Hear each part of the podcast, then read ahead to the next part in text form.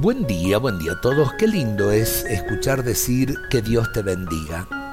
Por lo menos cuando yo lo escucho siento una profunda alegría y sobre todo cuando me lo dice a lo mejor un sacerdote o me lo dice mi papá, mi mamá, mi hermano, mi hermana, porque no lo siento como una frase que se dice por costumbre, sino que lo expresa de verdad, asegurando la protección de Dios sobre lo que bendice.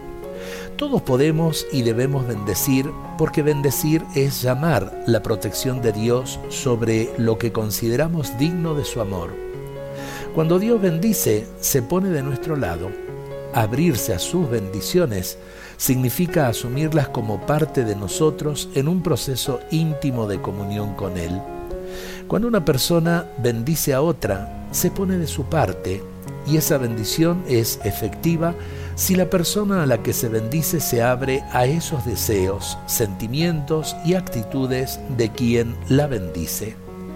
Todos somos dignos del amor de Dios. Claro que sí. Aprendamos a bendecir a los que tenemos al lado. Qué lindo cuando el papá y la mamá acostumbraron a sus hijos a que pidan la bendición antes de salir de la casa. Y qué lindo cuando los hijos aprenden a bendecir a sus padres, a su papá, a su mamá.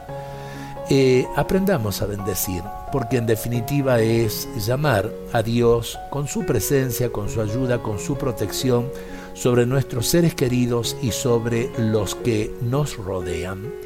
Dios nos bendiga a todos en este día.